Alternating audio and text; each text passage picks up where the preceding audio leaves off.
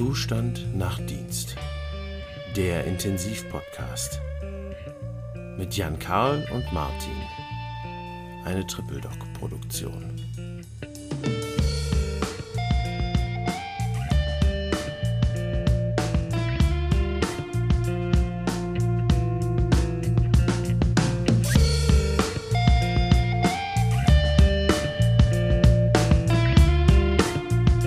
So, einen wunderschönen guten Abend, Martin. Ich grüße dich, Anka. Wie geht's dir? Alles gut? Alles gut, alles gut. Heute äh, wollen wir uns mal ein bisschen über das Thema Delir unterhalten, oder? Mega Thema. Ja, eins meiner, ja. eins meiner persönlichen Highlights. Ähm, insbesondere da begründet, wenn man auf die Station kommt und äh, die deliranten Patienten wieder vor sich sieht. Ich finde es schrecklich. Ja. Äh, Katastrophe auf Station. Ich finde es erschreckend, vor allen Dingen, weil ich man immer so denkt, es ist nur was, was die Leute im Intensivsetting oder nur im Krankenhausaufenthalt äh, mhm. betrifft. Und wenn man mal so guckt, was das doch dann für Auswirkungen auch auf das Leben der Patienten danach äh, haben kann, ähm, was da so die, die, die Zahlen sagen, wird es noch viel erschreckender, eigentlich, dieses Krankheitsbild. Ja, ich muss ja sagen, also wie ich das ja immer wahrnehme, jedenfalls so spiegeln es, glaube ich, uns auch die Angehörigen, wenn man mit denen telefoniert, die sind ja höchst erschrocken. Ne? Die sagen dann immer, ich äh, erkenne meinen Vater gar nicht mehr wieder, der redet hier völlig wirres Zeug. Ich gerade angerufen, haben wir auch schon ein paar Mal gehabt, ne? Mhm. Von der Intensiv mit dem Handy angerufen, dann der Rückruf, was ist denn da los? Mein Mann äh, äh beschreibt, der wird hier festgehalten. Also sind ja echt auch unschöne Szenen, die wir erlebt haben, oder ich glaube, die alle mal erlebt haben. Und ja, ist, glaube ich, echt ein Thema, dem wir uns widmen sollten oder in der Folge mal widmen können, ne?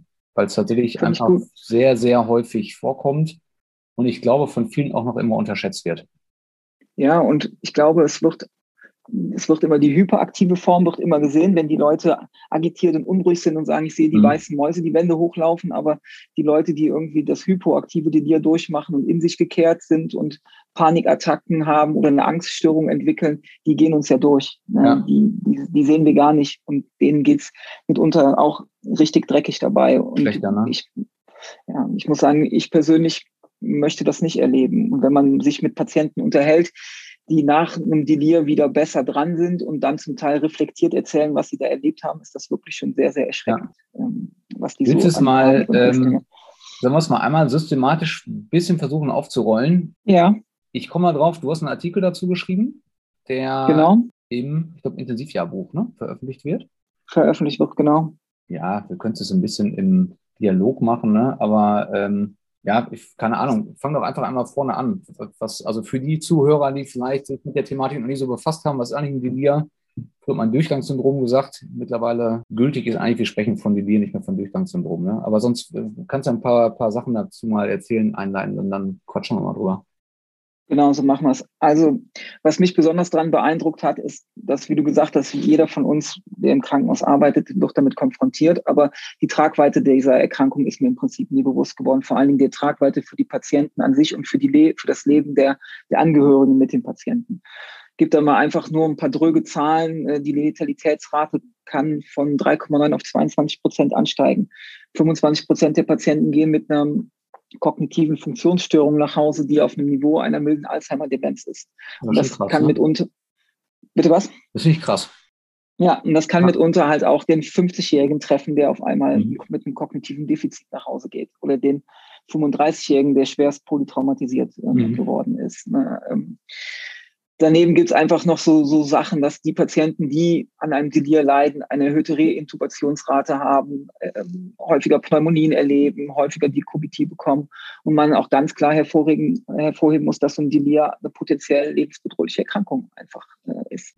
Wodurch, wodurch macht sich das denn aus deiner Sicht am häufigsten bemerkbar? Oder wenn du die Patienten siehst, woran machst du eigentlich fest, mal der ist jetzt delirant oder was ist so der Klassiker eigentlich? Also wie eben schon erwähnt, so der Klassiker ist eigentlich, dass man diesen agitierten, unruhigen Patienten sieht, der so fluktuierend in seiner, in seinem, ähm, in seinem Auftreten ist, eher vielleicht über Tag eher in sich gekehrt und dann jeder kennt, sobald das Licht ausgeht, werden die Leute unruhig, mhm. fangen an zu halluzinieren, nehmen sich die, das Beatmungsgerät ab, ziehen sich am ZVK, wollen an die Arterie, ziehen sich die, die, den DK geblockt raus. So, das ist so da, doch das klassische Bild, was im Prinzip jeder schon mal äh, erlebt hat. da muss man halt sagen, das ist diese hyperaktive Form, aber dass es so eine hypoaktive Delirform gibt, die viel, viel häufiger eigentlich ist und die mhm. uns, glaube ich, auch als Intensivmediziner viel zu oft durchgeht und die mitunter ja auch mit einer sehr deutlich höheren Letalität, mit einem deutlich schlechteren Outcome äh, assoziiert ist. Das war mir vorher auch nicht so äh, bewusst. Ne? Wie guckst du dir die Patienten an oder wie will die, ähm, wovon machst du es abhängig, ob die ein Delay haben? Also wie kriegen wir das eigentlich raus?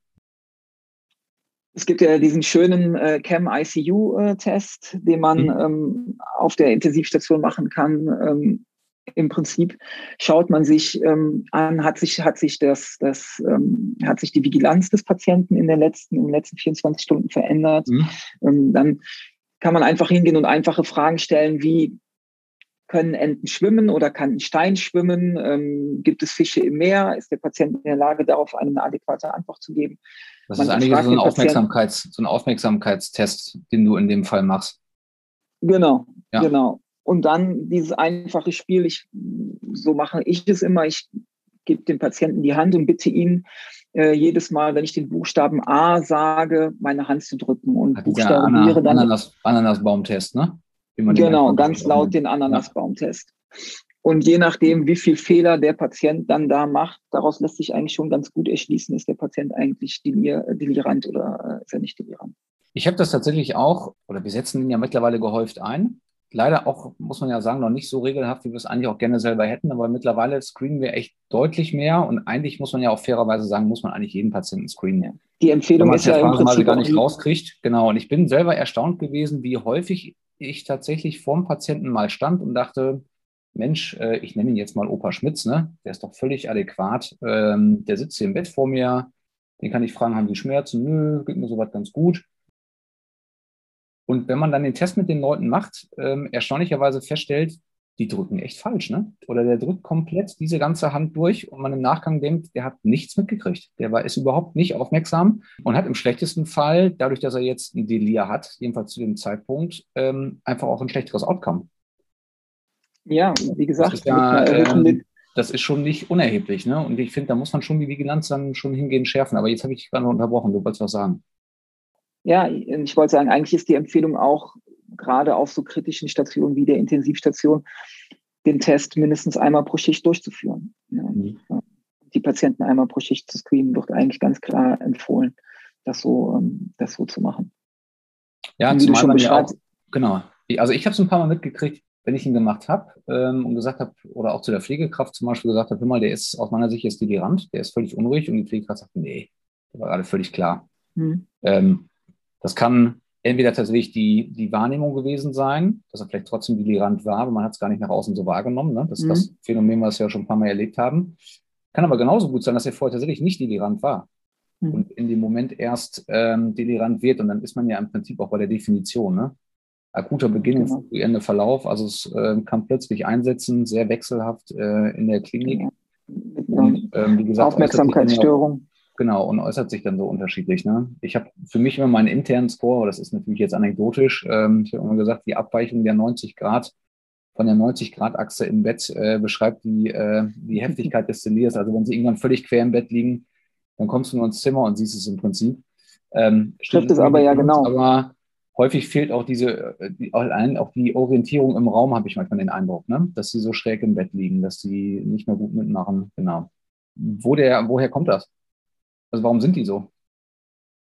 Ja, ist schwierig zu sagen. Also im Prinzip sagt man, ähm, dass Delir entsteht aus einer Interaktion aus prädisponierenden Faktoren, also Faktoren, die der Patient mitbringt. Zum Beispiel wird da als Kriterium genannt Alter über 65 Jahre, männliches Geschlecht. Mhm. Auf jeden Fall demenzielle Vorerkrankungen, eine Multimorbidität, ein reduzierter AZ, Polypharmazie und Dinge wie Seh- und Hörminderungen begünstigen mhm. einfach das Auftreten eines Delirs und dann einfach in Kombination mit einem auslösenden Faktor, der dazu kommt. Und da muss man sagen, je größer der oder je schwerwiegender der prädisponierende Faktor ist, umso geringer muss der auslösende Faktor sein, um die Niere zu bekommen. Sprich, der junge, gesunde 35-Jährige, der keine Vorerkrankungen mitbringt, der braucht ein schweres Polytrauma mit einer Riesenoperation, einer langen Beatmung auf einer Intensivstation, um die Niere zu entwickeln. Ähm, und der 85-jährige exekierte Opa, mhm. Ähm, beziehungsweise der 85-jährige herzkranke KHK-Patient mit seiner COPD braucht eine einfache Exikose und wird delirant. Ja, der braucht nicht viel, ne? Da sind wir im Prinzip das, auch schon bei, sind wir auch bei Frailty, ne? Also die, im Englischen Frailty, ja. Gebrechlichkeit, ne? Je höher das Maß an Gebrechlichkeit, desto geringgradiger muss der auslösende Faktor werden, ne? Das stimmt. Wobei, ist mich ein bisschen ketzerisch, unsere chirurgischen Kollegen sagen mal gerne, ja, der ist ja auch im Durchgang, der hat ja auch eine Vollnarkose gekriegt, ne? Hat man auch eine ganze Zeit lang diskutiert. Was ich ganz spannend in dem Zusammenhang fand, da gab es, ähm, also wenn man sich die Meta-Analysen mal anguckt, dann gibt es eine oder es gibt eine spannende Studie, ähm, die mal geguckt hat, wenn man die Patienten klassisch Hüft-Tap, ne, das ältere Semester, ähm, mhm. die operiert worden sind, Hüft-Tap-OPs ähm, in Vollnarkose oder Regionalanästhesie. Und ähm, tatsächlich ist das Auftreten der, ähm, des, der oder war die Delirrate ähnlich hoch. Und ähm, man kann letztendlich postulieren, auch die Narkoseform. Ist es jetzt wirklich die Vollnarkose, auch eine Regionalanästhesie, was immer gesagt ist, wahrscheinlich deutlich besser. Ich persönlich glaube auch, dass es dem Patienten eher gut tut, wenn er noch eine, irgendeine Form der Orientierung behält, indem er gucken kann und sprechen kann. Aber ja. trotzdem scheint ja, wenn man sich diese Studien anguckt, ähm, dass sie dir trotzdem relativ gleichhäufig zu sein, sodass man genau. am ehesten, wie du gesagt hast, ähm, ja, der das Trauma selber dazu mit beiträgt. Und das ist nun ja. mal dann die OP, Krankenhausaufenthalt, nach auf die Intensivstation, ähm, der Infekt, der dazu kommt, wie auch immer. Also, äh, ne, das, was wir früher gesagt haben, naja, der ist ja auch durchgängig, der hat ja auch eine, eine Narkose gekriegt, ähm, kann man, glaube ich, an der Stelle nicht mehr so stehen lassen. Ne? Also, nee, das, ich, kann man nicht mehr so sagen. Das, das, geben die Daten auch nicht her. Ne? Also ja. das ist, wie du sagst, wenn man sich da so ein bisschen in die Materie reinliest, das spielt keine Rolle. Was, was auch, spielt ja. auch keine Rolle, ob sie eine Gasnarkose bekommen haben oder eine TIVA gekriegt haben. Mhm. Ähm, das spielt keine Rolle für das Auftreten des, des Delias. Das Einzige, was gesagt worden ist, dass es wohl andeutungsweise dieses Medikament Dextor gibt, was fraglich in manchen Studien eine gewisse Delirprävention gezeigt hat, wenn man das intraoperativ substituiert. Dexmedetomidin ist der Wirkstoff, ne? Genau. genau. Ähm, Zum Thema Delir fällt mir gerade noch. Ja. Fällt mir gerade noch so eine Geschichte ein. An die Patientin wirst du dich auch noch erinnern, diese junge Anfang 30-jährige Mutter von zwei Kindern, die zu uns gekommen ist, mit dem Ilius, glaube ich, war es, die den mhm. schwersten, fulminanten Verlauf hingelegt hat. Das fand ich, war für mich so ein einschneidendes Erlebnis, an die ich auch immer denken musste, als ich mich auf diesen Artikel vorbereitet habe. Diese ganze junge Frau, die da völlig einen schweren septischen Verlauf hingelegt hat und mhm. dann vollkommen ins Delir gerutscht ist und mhm. als völlig reflektierter, gebildeter, orientierter Mensch vorher da lag mhm. und Halluzinationen hatte, ihren Mann nachts angerufen hat und gesagt mhm. hat, sie sieht, wird vergewaltigt und sie wird ans Bett gefesselt. Das fand ich sehr, mhm. sehr, sehr äh, beeindruckend. Das fiel, mhm. fiel mir jetzt gerade in dem Kontext nochmal äh, ein. Ja. ja, ist erschreckend, ne? was, ähm, was das auslöst. Ja. Ähm, sehr, sehr erschreckend. Wenn wir jetzt bei, wir haben das ja in den, ich meine, gerade in den Nachtdiensten, das kennen wir alle oder jeder, der Nachtdienste gemacht hat, ähm, das habe ich in deliranten Patienten vor mir. Ähm, was mache ich mit dem? Oder was macht ja. aus meiner Sicht Sinn? Beziehungsweise was sagt die Leitlinie? Was, äh, was ist denn empfohlen? Ja, der, der Grundgedanke wäre immer, wie kriegen wir es hin, dass wir erstmal dieses Delir verhindern? Das ist eigentlich die viel spannendere Frage. Wenn mhm. die Patienten das Delir haben, haben wir so ein bisschen ja schon das Problem und das Kind ist in den Brunnen gefallen. Ähm, wir sind natürlich, wir bei uns im Haus haben gewisse Leitlinien, ähm, medikamentöse Empfehlungen, die wir die wir anwenden können, eher mit dem Gedanken, dass wir den Patienten nicht chemisch fixieren, sondern ihm im Prinzip den Leidensdruck in der Situation mhm. nehmen und vor allen Dingen auch weiteren Schaden von dem Patienten oder von mhm. ihm äh, fernhalten.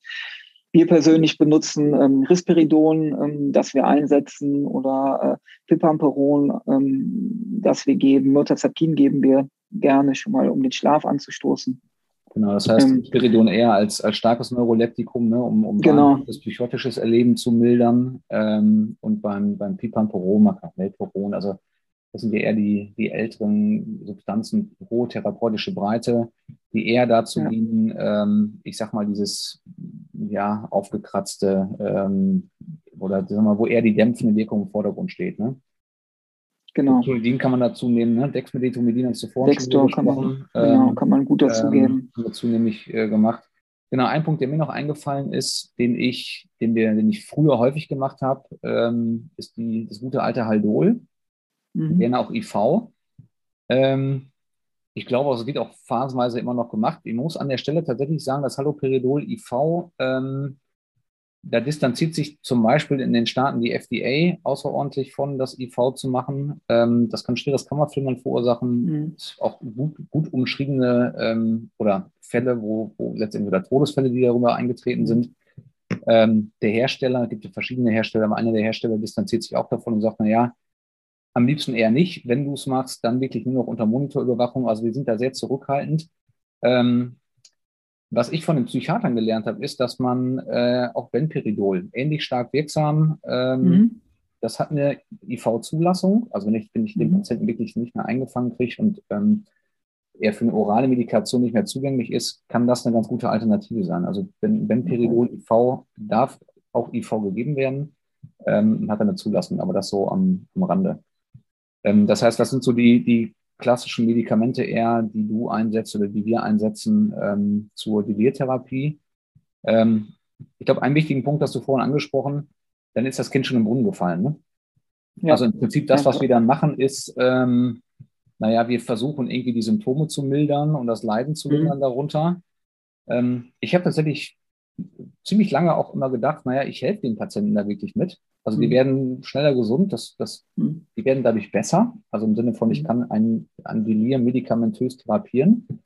Ähm, ich bin dann über mehrere Artikel gestolpert. Ähm, Im New England Journal war, ähm, war eine gute Übersicht, ähm, die tatsächlich gezeigt haben, ob die Patienten ähm, eine medikamentöse Therapie bekommen oder nicht, macht tatsächlich am Outcome hinten raus nichts. Keine Rolle spielt, ähm, keine Rolle. Das fand ich schon erstaunlich, weil ich tatsächlich eine ganze Zeit lang gedacht habe, naja, ich glaube, klar, dann kriegen die, ne, dann kriegen sie Neuroleptikum mhm. oder ähnliches und dann, ich tue denen was Gutes. Also ich schade ihnen sicherlich nicht, weil man kann sich vorstellen, wenn sich einer den ZVK rausreißt oder sich eigengefährdet, dann kann das nicht gut sein. Ähm, aber tatsächlich ursächlich tun wir nicht viel Gutes. Ne? Was, nee. was ist ja. denn aus deiner Sicht tatsächlich das, was was bringt? Naja, was, was ganz klar was bringt, sind die einfachen Dinge drumherum. Das heißt, Patienten, die ein gewisses Risiko für ein Delir mitbringen, schon frühzeitig zu identifizieren. Mhm. Dinge wie für ein, Entschuldigung, das habe ich nicht kurz Nee, nee alles gut. Ich habe so. ja. Ähm, Dinge wie für einen geregelten Tag-Nacht-Rhythmus sorgen, ähm, für eine Orientierung des Patienten sorgen. Mhm. Das sind einfache Dinge wie, wenn ich einen Patienten habe, der schwerhörig ist, dafür zu sorgen, dass der sein Hörgerät ähm, mhm. mit auf der Intensivstation oder auf Station hat, für, eine, wenn er nicht gut sieht, eine Brille hat, eine Tageszeitung anbieten, ähm, für einen geregelten Tag-Nacht-Rhythmus und auch einen Lichtrhythmus sorgen. Das heißt nicht, dass es da 24 Stunden auf der Intensivstation Festtagsbeleuchtung herrscht, sondern dass es nachts dunkel ist und über Tag hell ist. Für eine ausreichende Mobilisation sorgen. Das heißt, die mhm. Patienten auslasten, aus dem Bett holen, mobilisieren. Das sorgt für eine gewisse körperliche Anstrengung, was dann auch wieder für einen vernünftigen Tag-Nacht-Rhythmus bei den Patienten. Ähm, ja, das ist ein bisschen wie bei den kleinen Kindern, ne? Also wir haben beide Kinder ja. und ich kann nur aus der Erfahrung heraus sagen, wenn die nachmittags um fünf noch zwei Runden um Block drehen, dann geht es auch abends besser ins Bett. Bisschen Büro, ja. manche jetzt, aber tatsächlich, ähm, sagen wir so eine späte Nachmittagsmobilisation ähm, ja. hilft ja häufig auch tatsächlich auch besser in Schlaf zu finden und dieses, ähm, dieses gerade das nächtliche Delir gar nicht so ausprägen zu lassen. Ne? Ja, also es sind viele, viele einfache Dinge, die man, ähm, äh, die man machen kann. Die Lautstärke auf der Intensivstation reduzieren, Alarme, die nicht notwendig sind, ausschalten, den mhm. Monitor vielleicht beim Patienten auf Privacy stellen. Der muss ja nicht die ganze Nacht leuchten neben dem Patienten. Ja. Ähm, ein, ganz viele einfache Dinge, die man ohne viel Kosten in den täglichen Alltag sozusagen mit übernehmen kann, wenn man das Personal genug schult für, für diese Dinge. Und da ist es auch im Prinzip evidenzbasiert, dass man mit diesen Dingen schon ganz, ganz viel an der Auftretwahrscheinlichkeit des Delirs ähm, verändern kann. Ja, die Liegezeiten werden kürzer, ne? Das ähm, nicht ja. unwesentlich. Aber wie du sagst, am Ende muss man echt sagen, es ist Teamwork, ne? Absolut. Also das ist nichts, was wir als Ärzte hier mal eben schnell alleine äh, wuppen, ähm, dass wir auch gar nicht, das sind wir auch gar nicht in, also das schaffen Nein. wir gar nicht äh, sondern das geht wirklich nur als Team mit Physiotherapeuten, mit Pflege zusammen, ähm, äh, gemeinsam ne? äh, Patienten mobilisieren, raussetzen. Ähm, und das findet immer noch zu wenig statt. Ne? Das muss Man muss ganz klar sagen, die Pflege spielt da die essentielle Rolle. Das sind die, ja. ist die Berufsgruppe, die den Puls am Patienten hat. Ne? Und das sind die, die merken, wenn er sich verändert oder nicht. Und das sind die, die mit ihrer Tätigkeit den größten Einfluss auf das Auftreten eines ja. Delirs haben können. Ne, Im positiven Sinne einfach. Ja. Das ist, ist einfach so. Ja, ja Angehörige. Da hilft nur Schulen. Ja. ja. Und man muss ganz klar sagen, Intensivstation ist der äh, Delia-Auslöser. Wenn es möglich ist, so schnell wie möglich von der Intensivstation verlegen. Ja. Das ist tatsächlich was, was ich den Angehörigen auch immer wieder sage. Das ist, also ich meine, das ist ja eine der höchst unnatürlichen äh, ähm, Umgebungen, in denen man sich irgendwie befinden kann. Also ich stelle mir einmal alternativ noch vor, ich bin in so, einem, in so einer äh, Marssonde oder so ähnlich. Aber mhm. ähm, überall Kabel, überall Schläuche, es piepst, ähm, Lautstärke, die immer ein Problem bleibt ähm, oder häufig ein Problem darstellt, zusätzlich noch krank, ähm, jetzt zu Covid-Zeiten äh, noch isoliert, keine Angehörigen. Mhm. Das ist eine Vollkatastrophe. Also, dass da das Gehirn irgendwann unaufmerksam wird, ist, ähm, finde ich, irgendwann nicht mehr abwegig. Ja? Nein. Ja, da müssen wir, glaube ich, oder sollten wir gemeinsam noch viel, viel mehr daran arbeiten, äh, das zu tun. Wenn, ich glaube, wir müssen ja. uns da alle selber sensibilisieren. Wir kennen es nicht. Ne? Wir sind auch, oder ich für mich kenne das auch, man kommt zum Dienst und man unterhält sich laut mit den Kollegen auf dem Flur. Mhm. Ne? Ähm, das, das sind so ganz viele Kleinigkeiten, wo man sich selber sicherlich auch immer wieder reflektieren muss und ja. schulen, einfach darauf aufmerksam machen. Ne? Und das sind die kleinen Dinge, die so ein Delir verhindern können. Ja, es ist ganz spannend, wenn man ähm, sich mal anguckt, wie neue Intensivstationen gebaut werden. Ähm, da gibt es ganz pfiffige Ansätze, ähm, auch sag mal, allein architektonisch. Also das, was man gemerkt hat, ist, wenn Patienten zum Beispiel Intensivgeräte gar nicht groß sehen oder die Monitoranlage, mhm. also je natürlicher der Raum wird, ich sag mal, mehr die Hotelatmosphäre, mehr das Wohnzimmer zu Hause, mhm. desto seltener tritt zum Beispiel dann darüber ein Delir auf. Oder die Möglichkeit zum Beispiel, wenn ich das Zimmer neu ausstatten muss oder befüllen muss, ähm, gibt es, das ist auch kein Riesenaufwand, wenn man so eine Station neu bauen sollte, ähm, dass ich es den von außen befüllen kann. Also ich mache außen den Schrank ja. auf, lege alles rein und von innen kann ich es mir rausnehmen, ohne immer ins Zimmer rein und rauslaufen zu müssen. Also da wird sich ähm, allein dadurch schon baulich eine Menge ändern, wenn man guckt, dass es ja doch immer noch, ich glaube, der größte Teil der, der deutschen Intensivstationen ja irgendwo, ja, das sind Bauten aus den 70ern, 80ern, ne? Vielleicht ja, 90er ja. noch und da, ähm, da waren viele dieser Thematiken noch nicht so bekannt. Ne? Also ich glaube, das wird, ähm, da wird sich hoffentlich was tun und auch was äh, sich verändern. Ja, es gibt ja Ansätze zu sagen, dass quasi das Auftreten der, eines Deliers auch ein Qualitätskriterium irgendwann werden könnte. Ne? Dass man guckt, wie hoch sind die Delirraten in den Krankenhäusern. Ja, klar. Und dass das als Qualitätskriterium auch für ein Krankenhaus herangezogen wird, also allein aus den wirtschaftlichen Gründen wird das früher oder später auch für die Krankenhausbetreiber interessant ja, werden. Ne? Da muss jeder. Krankenhausverweildauer wird sich verläng verlängert sich bei Patienten, die auf die ein Delir durchmachen. Ne? Ja, und in, insgesamt ja auch in einer alternden äh, Gesellschaft.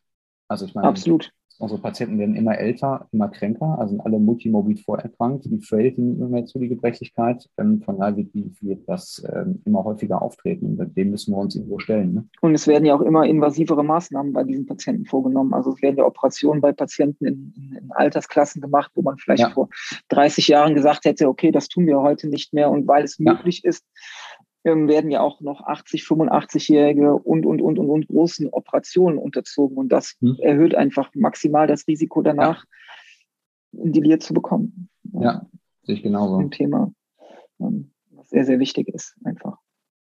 Wenn du das kurz zusammenfassen müsstest, in wenigen Worten, was wären deine, ja. was wären deine, deine Key Messages?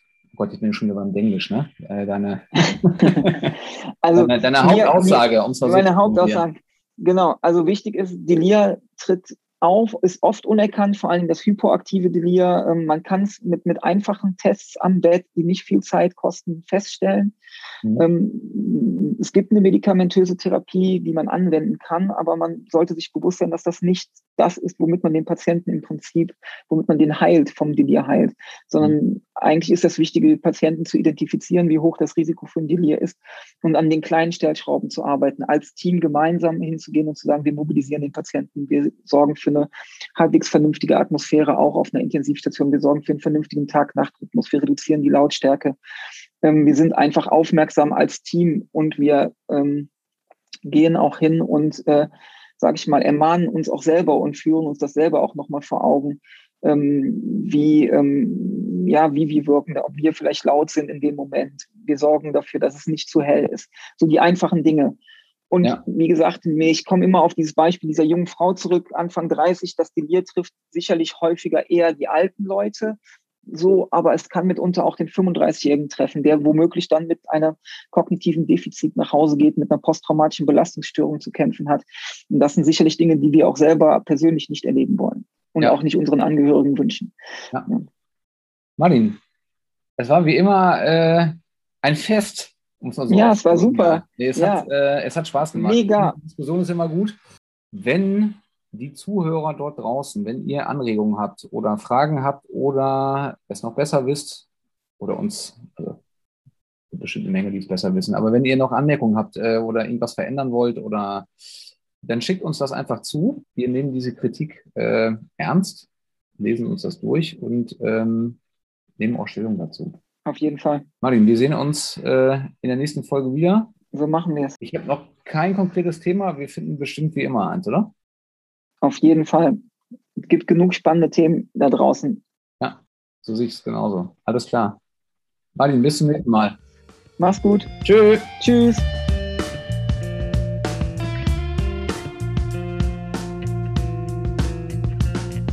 Sie hören der Intensivpodcast mit Jan Karl und Martin. Im Zustand nach Dienst. Eine Triple Doc Produktion.